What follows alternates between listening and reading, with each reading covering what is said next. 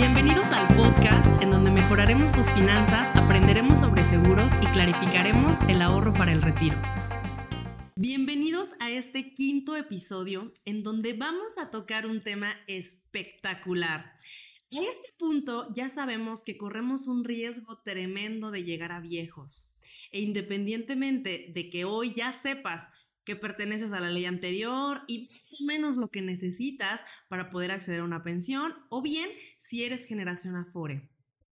Indudablemente, a todos nos debería de preocupar de qué manera nos vamos a mantener en esta última etapa de la vida.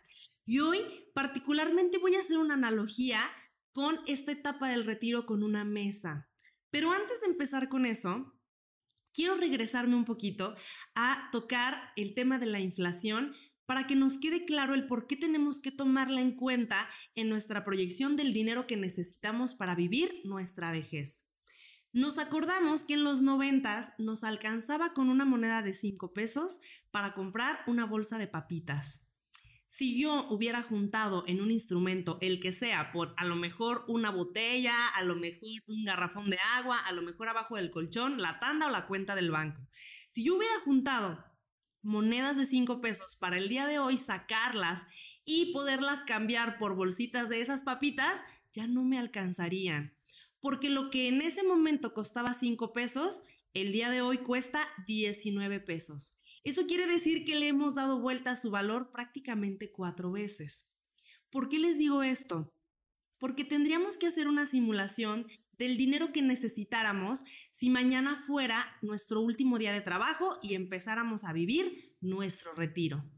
Vamos a suponer que una persona dice que con 10 mil pesos mensuales le sería suficiente para mantener la calidad de vida con la que quiere vivir los últimos años de su vida.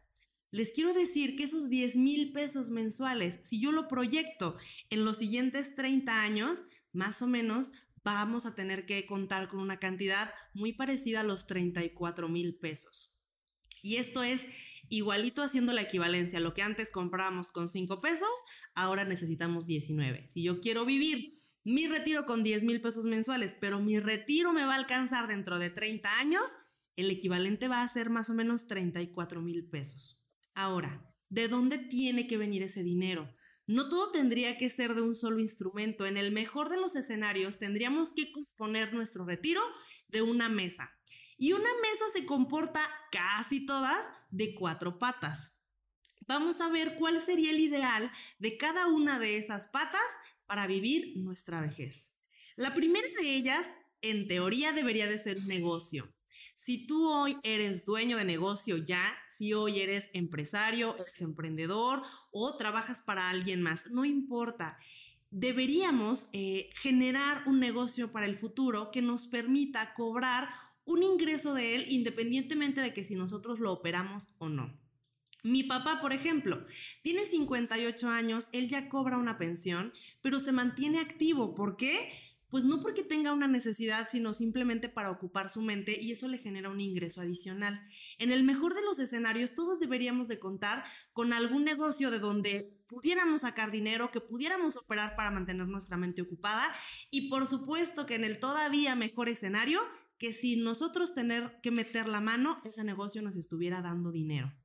Entonces, si hoy no has emprendido, si hoy no quieres quemar tus barcos porque tienes un trabajo estable para poner un negocio, empieza a microemprender en cosas que no sean tan complicadas para ti y partamos desde lo más básico. Si tienes cosas en tu casa que no utilizas, si tienes ropa que solamente te pusiste una vez o zapatos en súper buen estado porque te los compraste para una fiesta y nunca más los volviste a ver, puedes ponerlos en venta en internet. Si tienes un eh, espacio en tu casa que no ocupas en tu... Eh, eh, no sé, una recámara, por ejemplo, que está perdiendo chiste porque nadie la usa, la puedes poner en renta en plataformas online que te permitan generar un ingreso con esto. Y eso lo podríamos llevar incluso para la vejez. Ahora, ¿cuál sería una segunda pata de esta mesa del retiro? Por supuesto que las bienes raíces. Si tú estás en una etapa productiva y en este momento te interesa hacer compra de terrenos, de departamentos, de casas, con la finalidad en el futuro eh, poder cobrarlo eh, manera de rentas a lo mejor y tener una parte de tu ingreso resuelta con ello, se vale.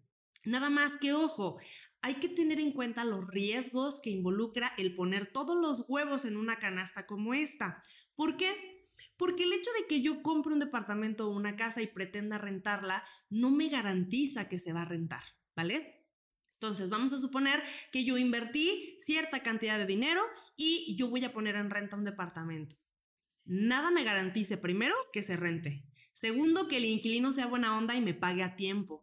Y tercero, que a lo mejor cuando me lo entregue no vaya a estar destruido y me vaya a salir mucho más caro el mantenimiento que lo que estuve cobrando de renta. Estos son los riesgos de los que estamos expuestos. Por eso es que no podría depender el plato de comida que nos vamos a llevar a la boca en nuestra etapa más vulnerable de la vida de la buena voluntad de un inquilino y que nos quiera pagar la renta a tiempo porque de eso depende que yo coma o no, ¿vale? Y el mismo caso con el negocio. Puede ser que en algún momento yo genere mucho dinero con él y en algún momento que no, ¿sale? Entonces, por eso es que no está peleada una opción con otra, más bien yo diría que se complementan entre sí para poder llegar a tener la calidad de vida que buscamos. Ahora, ¿cuál es la tercera opción que tenemos disponible? supuesto, ustedes ya lo saben, yo soy fanática de los instrumentos de inversión. ¿Cuál es el tema con la inversión? ¿Qué tenemos que saber de este sector eh, en particular? Lo primero es que una inversión normalmente nos va a prometer un rendimiento muy superior que otro tipo de instrumentos porque conlleva riesgo, ¿vale? Entonces, eh, si yo decido poner cierta cantidad de dinero, a lo mejor en una bolsa internacional, como el SP500, que es el Standard Poor's, que es la bolsa de Estados Unidos que concentra las 500 empresas más importantes de ese país, pues yo sé que esa bolsa está viva y que aunque yo sepa también que el objetivo y la finalidad de todas las empresas que lo conforman están pensando en crecer, por supuesto que existen riesgos de que haya ahorita, por ejemplo, la guerra que puede tener un impacto en el comportamiento de la utilidad y el rendimiento que proveen estas empresas lo noble que tienen ciertos instrumentos de inversión, como por ejemplo los fondos indexados, es que el hecho de que a mí no me preocupe cómo se mueva en particular una sola acción de una empresa, sino más bien cómo se comporta el conjunto de las empresas, las 500 en total, y con esa base obtener yo un rendimiento sobre mi dinero. Ahora, lo noble que tienen estos productos también es que si yo viera la fotografía del tema financiero, del SP500 y la vida de lejos se vería como una línea que va siempre en ascendente, porque esa es la tendencia en economía del crecimiento. Pero si yo le hago zoom y me le acerco cada vez más a verla de cerquita, por supuesto que va a aparecer un electrocardiograma porque hay subidas y bajadas, porque hay buenos momentos económicos y otros que no tanto.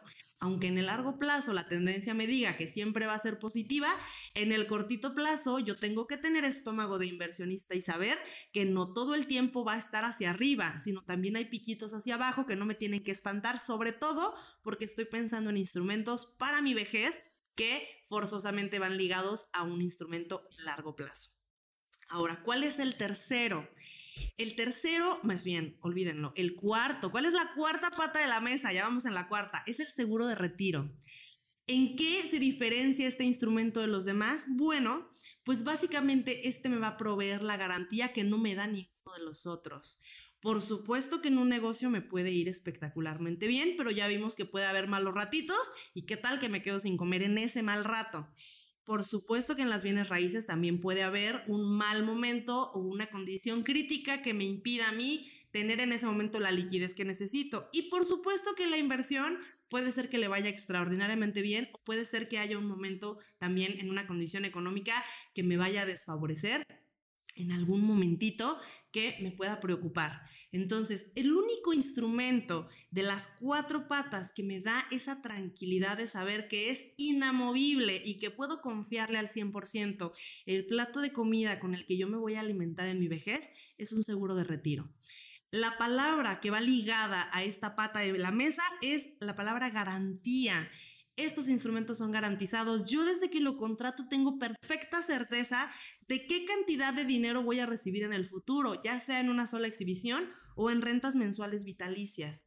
Y adicional, yo también tengo la tranquilidad de saber que tengo una cobertura de un seguro de vida que me va a cubrir tanto por fallecimiento como por invalidez.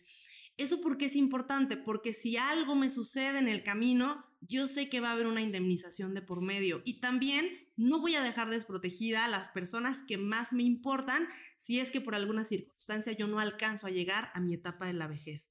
Ahora, ¿cuál es el costo de oportunidad que tenemos en este tipo de instrumentos? Pues que obviamente tenemos que sacrificar un poquito de rendimiento con tal de tener esta protección y esta certeza, porque en este tipo de, cosas no hay condición macroeconómica o eh, de tema nacional que pueda afectar lo que a mí me van a entregar en el futuro, porque está pactado, lo tengo directamente en mi póliza, lo puedo consultar, es transparente y está escrito pareciera que en piedra con sangre, porque no hay nada que lo pueda mover.